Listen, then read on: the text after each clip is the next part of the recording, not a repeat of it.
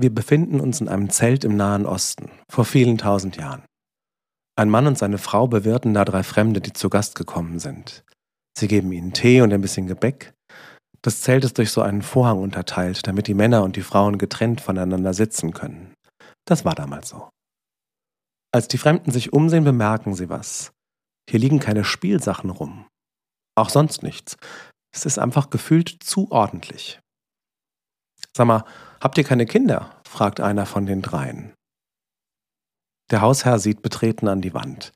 Ist jetzt nicht sein Lieblingsthema, aber gut unhöflich sein will er auch nicht. Nee, haben wir nicht. Und dann richtet man ihm eine Vision aus, von Gott persönlich. Kannst du die Sterne am Nachthimmel zählen? Oder den Sand in der Wüste? So zahlreich sollen deine Nachkommen sein, Abraham. Es ist totenstill. Dann ein schrilles Lachen hinterm Vorhang. Es war Sarah, seine Frau. Die ist wie Abraham selbst ungefähr 80 Jahre alt und denkt sich, ja, nee, ist klar. Wir kriegen jetzt noch Kinder. Genau. Prophetische Engelsgestalten lacht man aber nicht aus. Der Fremde sagt, weil du gelacht hast, soll das Kind Isaak heißen. Yitzchak bedeutet, und er lachte. Oder und sie lachte. Und die Sarah ist aber eine Schlaue und erzählt den Leuten nachher, ja, du, der heißt so, weil der uns so eine große Freude ist, der bringt uns immer zum Lachen. So ist das mit den Namen damals. Der Mann, den wir als Abraham kennen, hieß auch gar nicht so. Zumindest nicht von Geburt an. Erstmal heißt er Avram. Und das bedeutet der, dessen Vater erhaben ist. Gott nennt ihn aber später um weil er mehr mit ihm vorhat, als Leute darauf hinzuweisen, wie erhaben sein Vater ist. Er nennt ihn Abraham, der Vater vieler Völker. Und Abraham hat zu dem Zeitpunkt, wie gesagt, kein einziges Kind, ist aber schon sehr alt. Ich stelle mir ein bisschen vor, wie die Reaktionen waren, als der fast Hundertjährige anfängt, sich Vater der Völker zu nennen. Mhm. Abraham lässt sich davon aber nicht stören. Und das ist eine der schlausten Entscheidungen, die ein Mensch treffen kann. Vertrau auf Gott und vergiss das Geschwätz der Leute.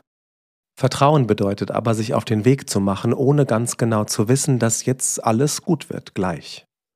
Man vertraut darauf, aber wissen tut man's nicht. Auch Abraham muss los, raus aus seiner Comfort Zone. Und seine Komfortzone ist wirklich, wirklich komfortabel. Er ist ein Großbauer mit Vieh und Angestellten. Er hat ein Leben lang hart dafür gearbeitet. Und jetzt geht's ihm finanziell wirklich sehr gut. Aber Gott sagt, du musst los. Wenn du der werden willst, der du sein könntest, dann musst du noch mal los. Du musst bei Null anfangen und all die tollen Dinge hier hinter dir lassen. Abrahams Vater Terach hatte sich damals auch schon aufgemacht. Er wollte raus aus dem Zweistromland, wo man Angst hatte vor Urfluten und Himmelsmächten. Die Menschen dort waren so von Furcht verzehrt, dass sie namenlosen Göttern Opfer brachten.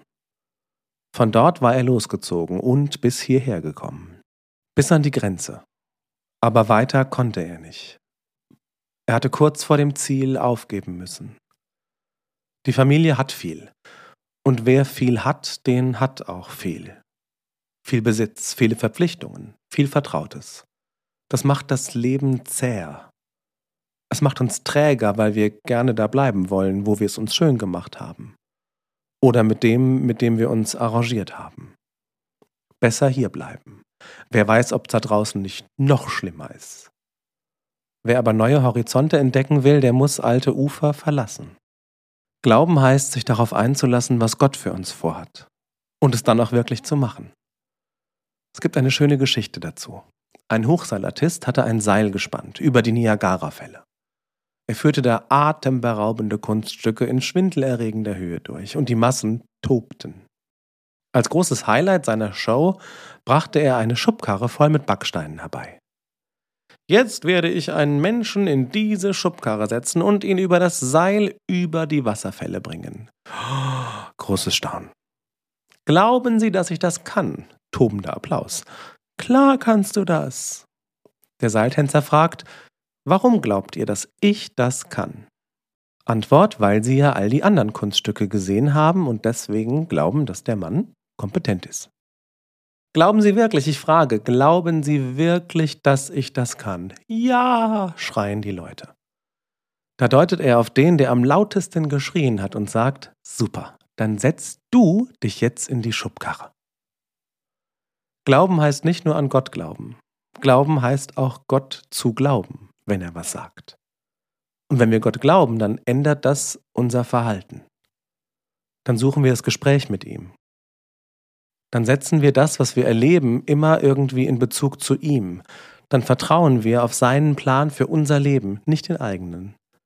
Auch dann, wenn wir ihn gerade nicht sehen können. Abraham tut genau das. Und er tut das in einem Moment in seinem Leben, in dem er dafür ausgelacht wird. Er wird Traumtänzer genannt und das machen Menschen. Das machen sie, weil sie sich selbst nicht hinauswagen aus ihren Schubladen und Komfortzonen, weil sie zu viel Angst haben, ihre eigenen Träume zu verfolgen. Und dann belächeln sie einen, der das tut. Aber ohne diese Träumer gäbe es keine Flugzeuge, keine Computer und keine einzige Note Musik. Träumer sind Menschen, die die kommende Wirklichkeit schon jetzt sehen können. Und mit ihren Träumen schaffen sie Wirklichkeit. Christentum heißt nicht nur seid lieb zueinander. Es heißt auch damit zu rechnen, dass Gottes Wirklichkeit jetzt schon angefangen hat. Dass sie mitschwingt und dass er einen Plan hat. Und wenn der abstrus klingt und man sich denkt, ja bitte, aber die Welt sieht doch ganz anders aus. Es ist jetzt schönes Gerede, aber so ist es doch nicht. Dann ist das nicht Glaube. Kannst du die Sterne zählen, sagt Gott. Kannst du die Sterne am Himmel zählen? So viele Nachkommen wirst du haben. Und das sagt er einem Ehepaar, das viel zu alt ist, um Kinder zu bekommen. Aber Abraham sagt, ich weiß nicht wie, aber ich glaub dir. Er glaubt Gott mehr als der Welt, die er erlebt. Er glaubt Gottes Vision für sein Leben mehr als der Wirklichkeit um ihn herum. Und dieser Glaube, der verändert die Realität, die wir erleben. Abraham bekommt seine Nachkommen, Isaak und Ismael, beides wiederum Stammväter. Und wenn du heute siehst, wie viele Gläubige sich in den verschiedenen Religionen weltweit auf diesen Abraham als Stammvater berufen, dann könnte man schon glauben, das sind so viele wie Sterne am Himmel. Und ich will dich heute einladen. Ich will dich einladen, auf Sternensuche zu gehen. Wenn es nachher dunkel wird und man hoffentlich welche sehen kann, dann nimm dir einen ruhigen Moment. Schau in den Himmel und frag Gott, welchen Stern du für ihn auf die Erde holen sollst. Welche Aufgabe wartet noch auf dich? Welche Pläne? Welchen Beitrag kannst du leisten? Welcher Berufung sollst du nachkommen? Und wenn Leute dich dann Traumtänzer nennen oder Spinner, dich in Schubladen stecken wollen, dann ignorier das. In Schubladen lebt es sich nicht gut. Und wer den Himmel sehen will, wird ihn nicht in Schubladen finden. Wer den Himmel sehen will, der muss aufbrechen. Von hier an blind.